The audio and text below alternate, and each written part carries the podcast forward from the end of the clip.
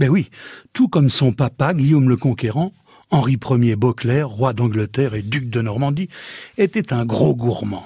Il était notamment très friand d'anguilles du marais vernier, par exemple, ou bien de lottes revenues dans l'eau de vie, ou encore très amateur de langue de baleine, qui était un mets fort délicat. Hein. On la découpait en tranches, comme s'il s'agissait d'un rôti, et on la faisait cuire avec du cidre, de la farine, du beurre et, de la crème, bien sûr.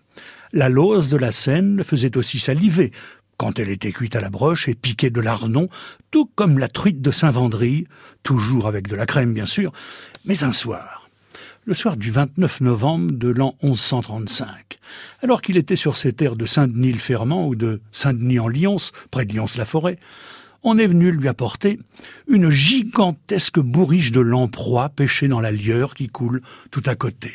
Des lamproies la lamproie est une étrange bestiole qui ne possède ni arête, ni écaille, et qui est affublée d'une espèce de ventouse en guise de bouche.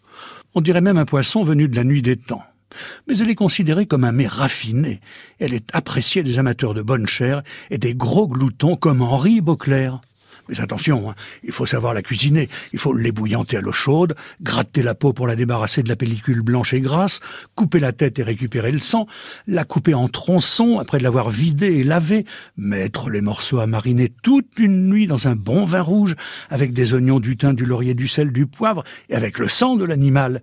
Et le lendemain, on retire les oignons et les herbes, on fait chauffer à feu doux avec un blanc de poireau coupé en tronçons plusieurs fois, 30 minutes, et des lardons fumés lors de la dernière cuisson. Voilà, les lamproies dont s'est gloutonné Henri Beauclerc au soir du samedi 30 novembre devaient être aussi appétissantes que les nôtres puisqu'il en avala tant et tant et tant et tant que le lendemain matin, il en mourut d'indigestion.